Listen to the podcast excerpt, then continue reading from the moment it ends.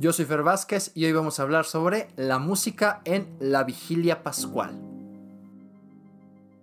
Gladius es el movimiento de renovación para la música católica que nuestra iglesia estaba esperando.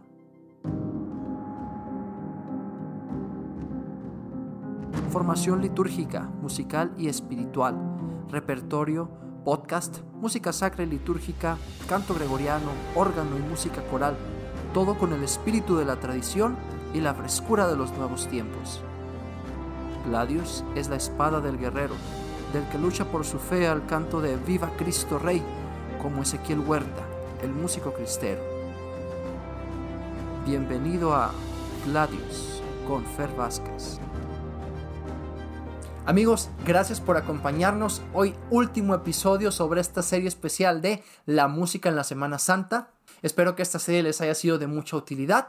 Hoy vamos a hablar sobre la celebración central de nuestra iglesia, la vigilia pascual en la Noche Santa. Esta vigilia, que como la llama el misal romano es la madre de todas las vigilias, es la celebración gloriosa de la resurrección del Señor ocurrida durante la noche. La iglesia se congrega en oración para acompañar al Señor resucitado, escuchar su palabra, velar junto al sepulcro y recibirlo en la comunión en la primera Eucaristía de la Pascua, donde él, el esposo, se da a la esposa en su cuerpo resucitado. Esta celebración se compone de cuatro partes, la liturgia de la luz, la liturgia de la palabra, la liturgia del bautismo y la liturgia eucarística. Tengo que empezar aclarando unas cosas, que la verdad va a parecer que me voy a enojar, pero que es muy importante decirlo. Hay que entender que toda la celebración de la vigilia pascual es ya la celebración de la resurrección del Señor. Toda la celebración es la resurrección del Señor. La vigilia no se divide en dos partes, porque tendemos a hacer esto como si antes del Gloria a Dios en el cielo y después del Gloria a Dios en el cielo fueran dos secciones de una misma celebración. No, toda la celebración ya desde el comienzo es la fiesta de la resurrección del Señor. Por lo mismo, la solemnidad y alegría que también se manifiesta en la música está presente ya desde el inicio de la celebración. Alguien una vez me preguntó, oye Fer, ¿los salmos responsoriales de la vigilia pascual se pueden cantar con acompañamiento? Yo, por supuesto, y acompañamiento festivo, y un acompañamiento interesante, y ahorita hablaremos sobre eso. No, la vigilia no se divide en dos partes. La vigilia es toda una celebración que comienza ya desde el lucernario, es la resurrección de Jesús. Una indicación litúrgica que a lo mejor no compete mucho hacia nosotros, pero que también los músicos a veces la propiciamos, es evitar la teatralidad de la liturgia. Porque a veces tenemos la falsa idea de que la manera de expresar la alegría de la resurrección del Señor es con pirotecnia, con cohetes, con luces, con humo, con bomba y platillo y los músicos tocan. No, la liturgia es otra cosa. La liturgia no es teatro, la liturgia es anamnesis, es memorial, es la presencia real, sacramental de la resurrección del Señor por medio de los signos de la liturgia. No es necesario, de hecho estorba añadir teatralidad. Nosotros como músicos no cooperemos a esto. Otro vicio que sucede en esta celebración es enfocarse en lo secundario y descuidar lo importante. Como músicos se le pone muchísima importancia al canto del pregón pascual y todo lo quieren cantar. Pero el pregón pascual ni siquiera es lo más importante. Es más, si vas a cantar el pregón pascual, por supuesto que el Evangelio debe de ser también cantado, porque es más importante la proclamación de la resurrección del Señor que un canto del pregón. Tampoco es más importante el canto del gloria a Dios en el cielo que el canto de los salmos responsoriales, o la teatralidad de los cohetes y las luces y las nubes y el humo, con el centro de la celebración que es la liturgia eucarística, donde el Señor resucitado se da como alimento a su esposa. Bueno, terminados los corajes de Fer, vamos a hablar de la música en la vigilia pascual.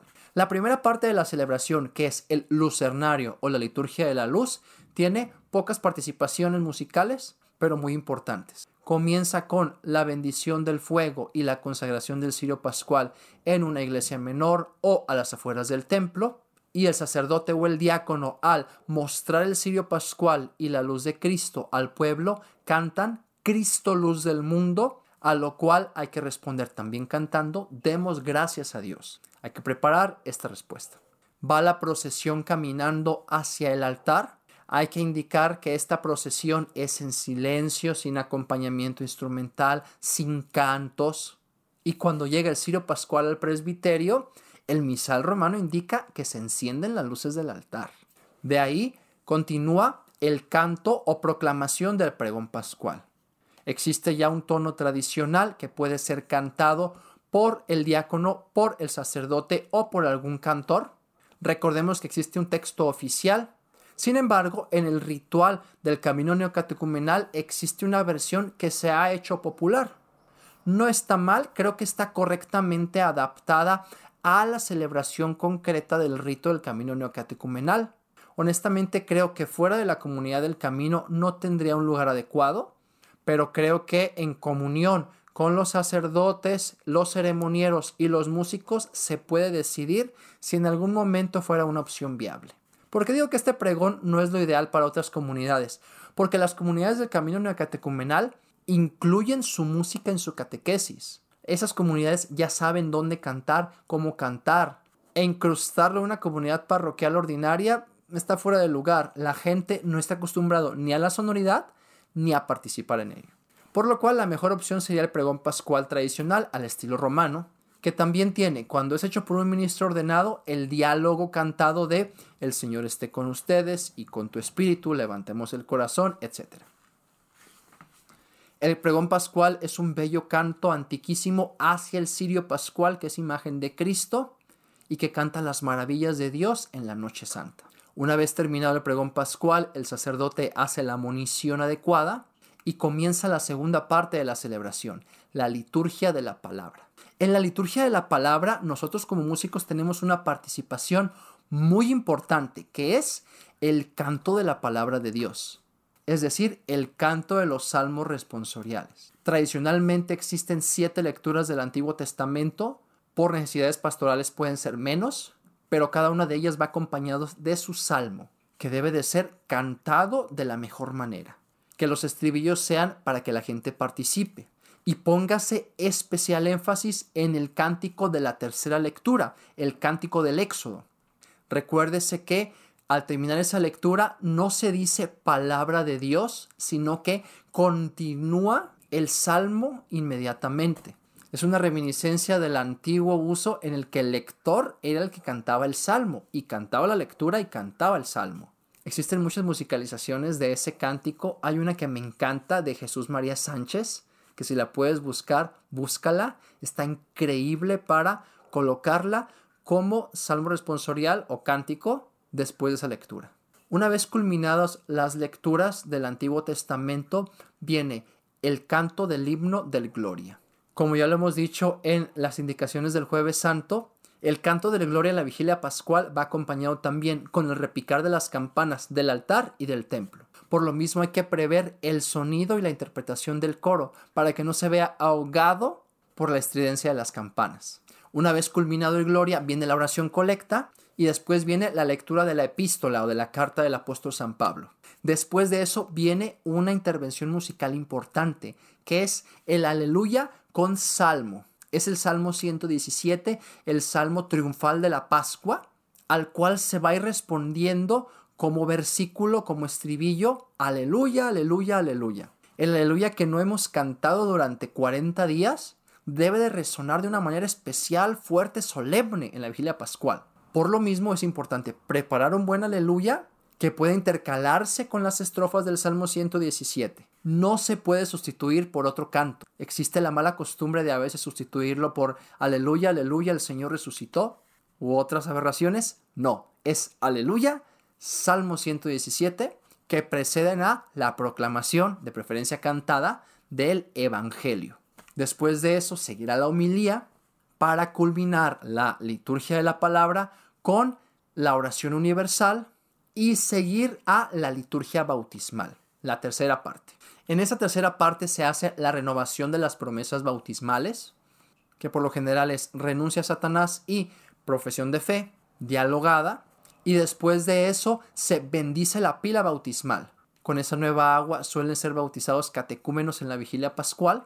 Si es así, nosotros como músicos hay que prever que puede haber canto de las letanías para la bendición del agua Y si no es así, después de bendecir el agua de la pila, se hace la aspersión a la comunidad.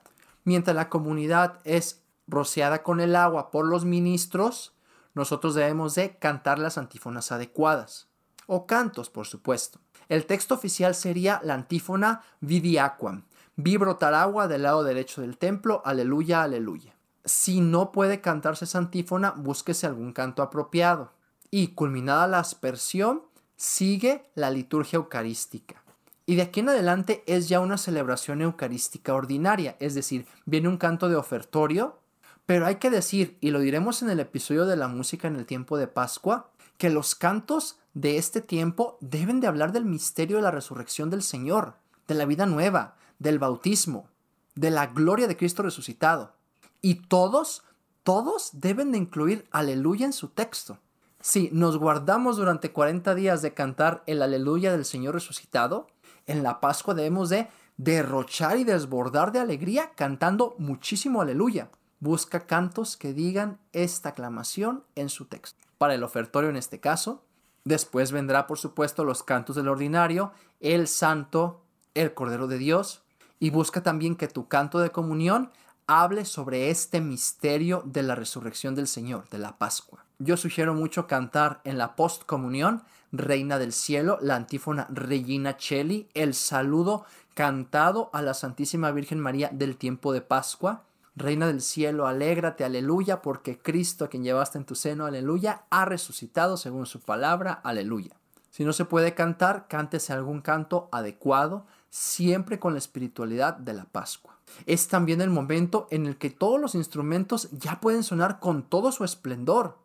Por lo mismo, yo te invito a derrochar solemnidad y elegancia en el acompañamiento de la música. Toda la austeridad de la cuaresma de la que ya habíamos hablado, aquí se rompe y la iglesia explota en júbilo al cantar y al tocar los instrumentos, porque es la Pascua del Señor. Después del canto de comunión vendrán los ritos conclusivos, como en cualquier misa. Hay que recordar que la despedida durante el domingo de Pascua y toda la octava es podéis ir en paz, aleluya, aleluya, y se responde, demos gracias a Dios, aleluya, aleluya. Esta también puede ser cantada. De canto de salida, que sea un himno solemne, gozoso, que exprese la alegría de la resurrección del Señor. Y voy a hacer mucho énfasis en estas características que tiene que tener la música de la Pascua. Y bien, es una celebración muy larga, como ya te digo, tiene cuatro partes. Para cada una de ellas dimos algunas indicaciones litúrgicas y musicales. Espero que este episodio con el que cerramos nuestra serie especial sobre la Semana Santa te sea de gran utilidad para tu ministerio en la Semana Mayor. No olvides compartirlo con tus coros parroquiales o con quien crees que les sirva para su ministerio. Síguenos en nuestras redes sociales y con ello nos ayudas a crecer. Estamos en Facebook, TikTok e Instagram como arroba fer.gladiusmc. Suscríbete a nuestro canal de YouTube y síguenos en Spotify. Y si quieres seguir recibiendo material formativo y nuevos cantos para tu coro cada semana, suscríbete a nuestro boletín y al canal de Telegram. Todos los enlaces están en la descripción. Me dio mucho gusto haber compartido con ustedes esta serie de episodios sobre la Semana Santa. Espero que los cinco episodios queden ahí como un material formativo para que todos los músicos podamos desempeñar de una mejor manera nuestro ministerio de estos días santos. Yo me despido de ustedes y nos vemos hasta el próximo episodio.